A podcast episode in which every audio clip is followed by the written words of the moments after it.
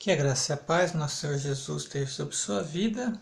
Leitura no segundo livro de Crônicas, capítulo 7.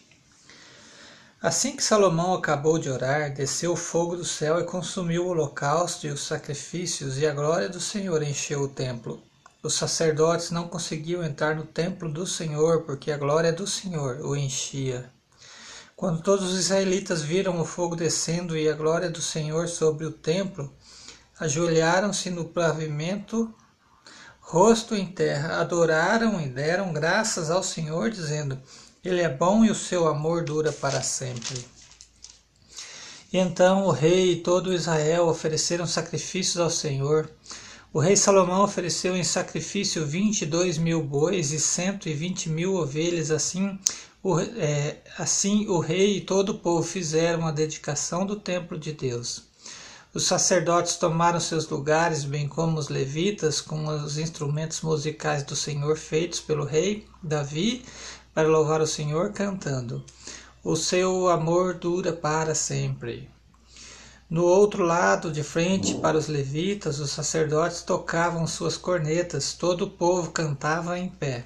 Salomão consagrou a parte central do pátio que ficava na frente do templo do Senhor, e ali ofereceu holocaustos e a gordura das ofertas de comunhão, pois o altar de bronze que Salomão tinha construído não comportava os holocaustos, as ofertas de cereal e as porções de gordura.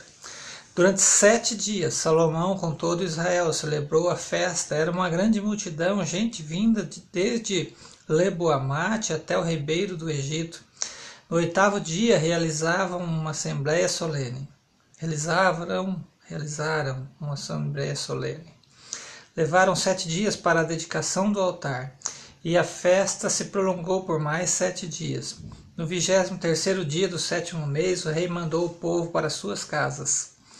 E todos se foram jubilosos e de coração alegre, pelas coisas boas que o Senhor havia feito por Davi e Salomão e por Israel e seu povo. Quando Salomão acabou de construir o templo do Senhor e o palácio real, executando bem tudo o que, os, o que pretendia realizar no templo do Senhor e em seu próprio palácio, o Senhor lhe apareceu de noite e disse: Ouvi sua oração, escolhi este lugar para mim como um templo para sacrifícios. Se eu fechar o céu para que não chova, ou mandar que os gafanhotos devorem o país, ou sobre o meu povo enviar uma praga, se o meu povo, que se chama pelo meu nome, se humilhar e orar, buscar a minha face e se afastar dos meus dos maus caminhos, dos céus eu ouvirei, perdoarei os seus pecados e curarei a sua terra. De hoje em diante os meus olhos estão abertos e os meus ouvidos atentos às orações feitas neste lugar. Escolhi e consagrei este templo para que o meu nome esteja nele para sempre. Meus olhos e meu coração nele sempre estarão. E se você andar segundo a minha vontade, como fez seu pai Davi, e fizer tudo o que eu lhe ordeno, obedecendo aos meus decretos e às minhas leis, Firmarei o seu trono conforme a aliança que fiz com Davi, seu pai, quando eu lhe disse, é Davi, seu pai, quando eu lhe disse: Você nunca deixará de ter um descendente para governar Israel.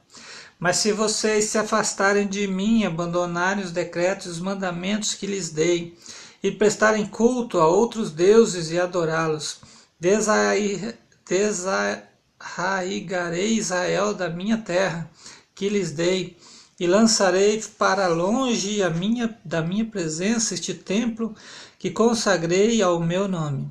Farei que ele se torne objeto de zombaria entre todos os povos, e todos os que passarem por este templo, agora imponente, ficarão espantados e perguntarão: por que o Senhor fez uma coisa dessas e esta terra, a esta terra e a este templo?